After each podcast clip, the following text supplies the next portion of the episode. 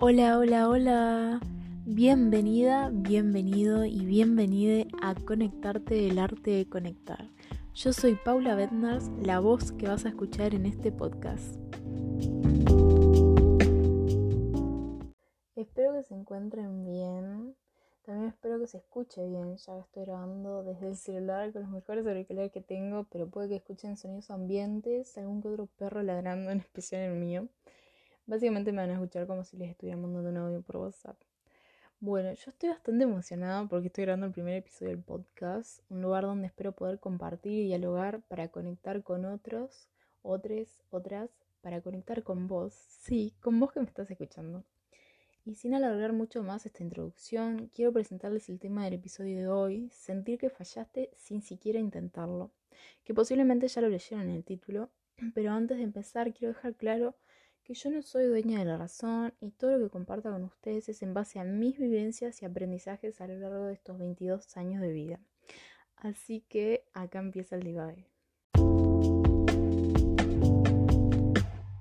Me gustaría empezar hablándoles de dónde surge el nombre del episodio, por ende el tema que quiero tratar, que es el sentir que uno falla o que es un fracaso cuando muchas veces ni siquiera lo ha intentado.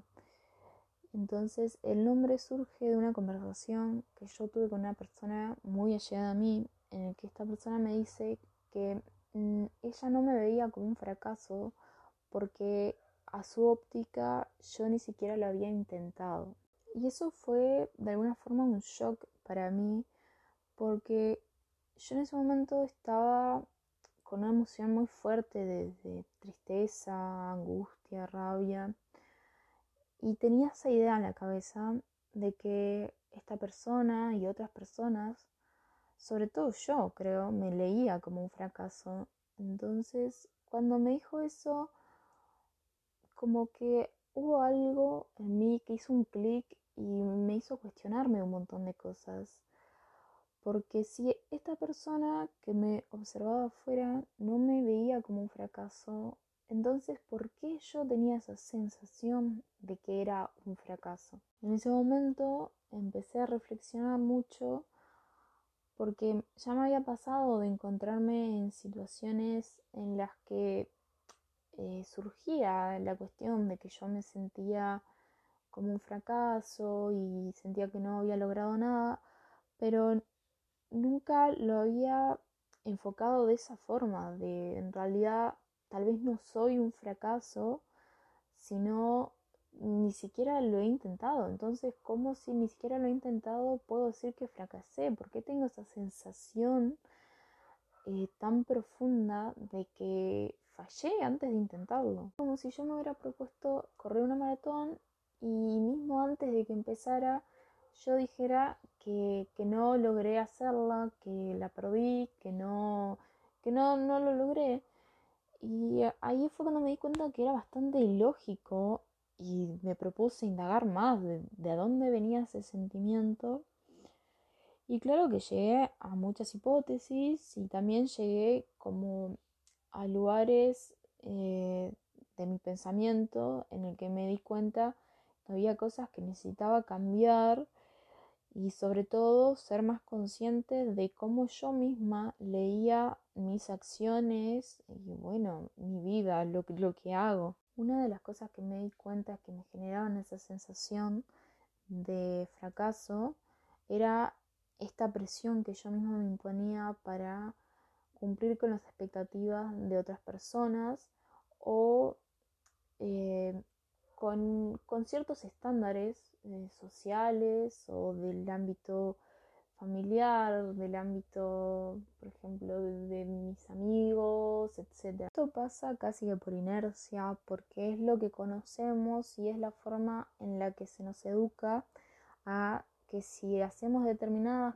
cosas o si seguimos determinados pasos vamos a tener ciertas recompensas pero esas recompensas eh, vienen también de esa educación, de que eso es lo a lo que vos debes aspirar y con eso debes conformarte. Y la verdad es que muchas veces no es así, hasta porque no todas, todos, todos somos iguales y vamos a querer las mismas cosas.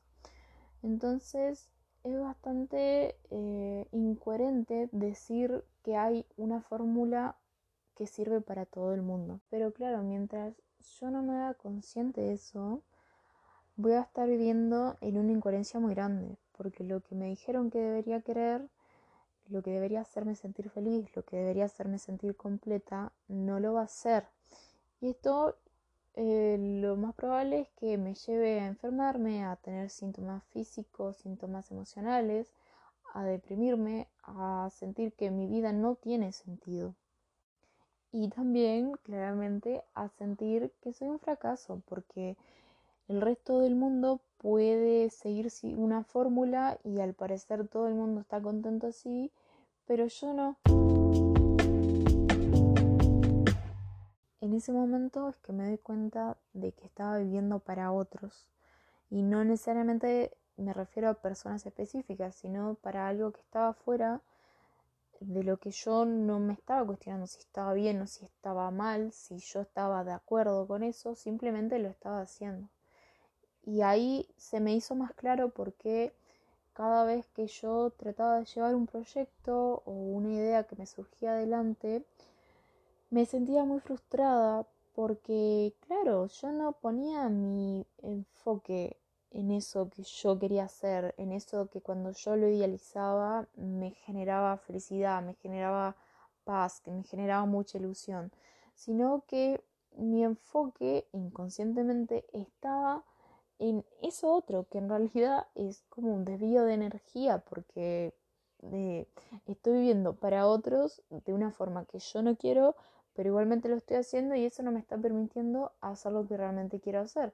Pero mientras yo no lo vea, Mientras yo no soy consciente de esa situación, no voy a poder realmente enfocarme en lo que yo quiero. Lo voy a seguir intentando y voy a seguir sintiendo que fracaso en hacerlo porque nunca realmente le doy la importancia que tiene. La cuestión es que solo en el momento que yo me doy cuenta y me hago consciente del problema es que puedo cambiarlo, puedo hacer algo al respecto. Porque si no es como las frases positivas que por más que yo las repito un montón de veces, si yo realmente no creo lo que estoy repitiendo, eso no va a tener ningún efecto en mí. Entonces, lo que va a hacer es que yo genere una falsa sensación de positividad o de que eso me está sirviendo y en el primer momento en el que eso me falle, que en realidad no es que me falle, sino que no es algo consistente, en el primer momento de que yo sienta que no me está haciendo efecto, yo me voy a sentir muy frustrada, voy a sentir que, que hay un problema en mí, cuando en realidad es que simplemente no me estoy creyendo lo que estoy diciendo. Lo que a mí me pasaba y que todavía me pasa es que yo compartía los proyectos que tenía en mente con personas conocidas o simplemente los pensaba yo individualmente y nunca los priorizaba y nunca llegaba a hacer algo al respecto, a no ser alguna cosa muy superficial, pero que no llegaba a ser ni siquiera un paso rumbo a, a la meta.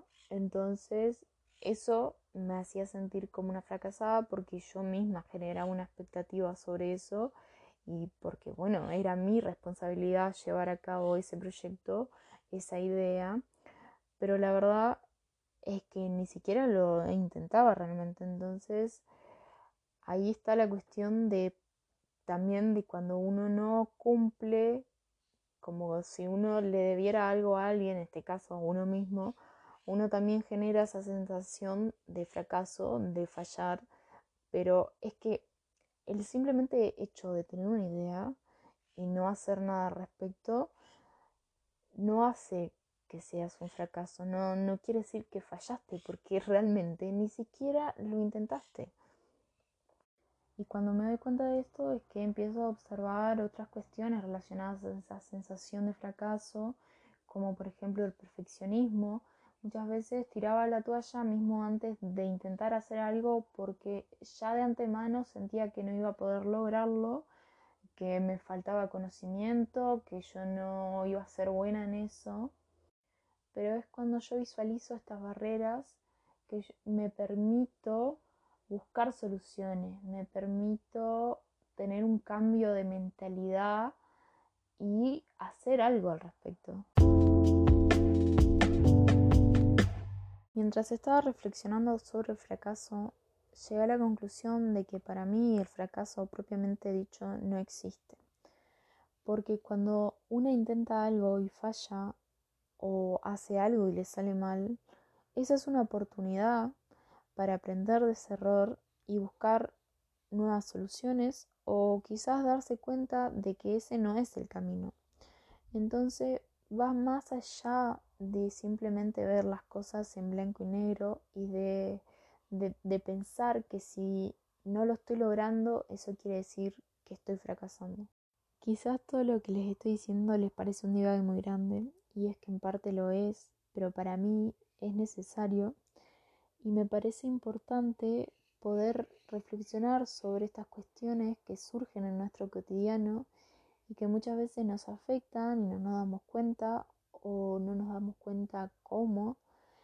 Y a veces simplemente con que alguien más lo mencione es el punto inicial para una poder hacer algo al respecto o ir adentrándose en un proceso de autoindagación, autoconocimiento, autorreflexión. No sé si existen estas palabras, estas palabras, estas palabras, pero bueno, creo que se entiende el punto al que quiero llegar.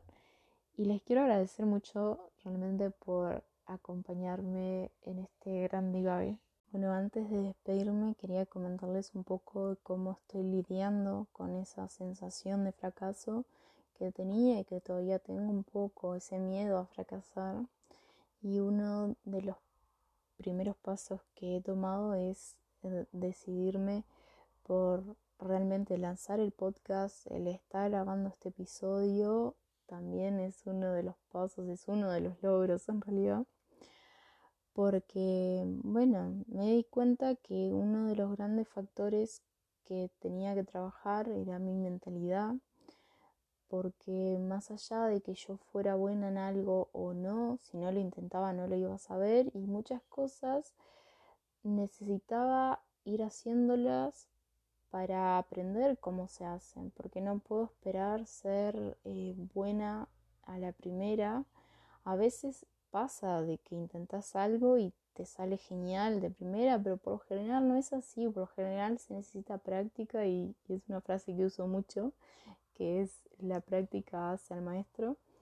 Entonces me di cuenta que muchas cosas que yo aconsejaba o le decía a otras personas, yo misma no las estaba cumpliendo.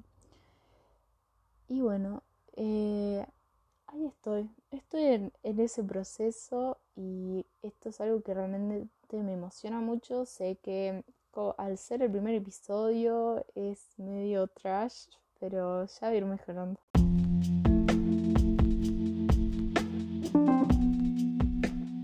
Gracias por haberme acompañado hasta aquí. Te invito a que nos volvamos a encontrar el próximo sábado. No olvides que puedes seguirme en todas las redes como arroba soy Paula Vendas para que sigamos en contacto. Hasta la próxima.